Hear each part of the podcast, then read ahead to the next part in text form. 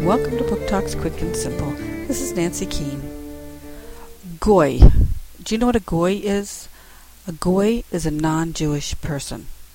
Rachel Lowenstein is definitely not a goy. But the boy of her dreams, Luke Christensen, is certainly not Jewish. As a matter of fact, he attends the local Catholic school. Rachel's afraid her parents won't approve of her dating a non-Jew, so she concocts a scheme to date Luke and have her parents believe she's dating a nice Jewish boy. But Rachel discovers something very strange about her own beliefs along the way. Told in a funny first-person narrative.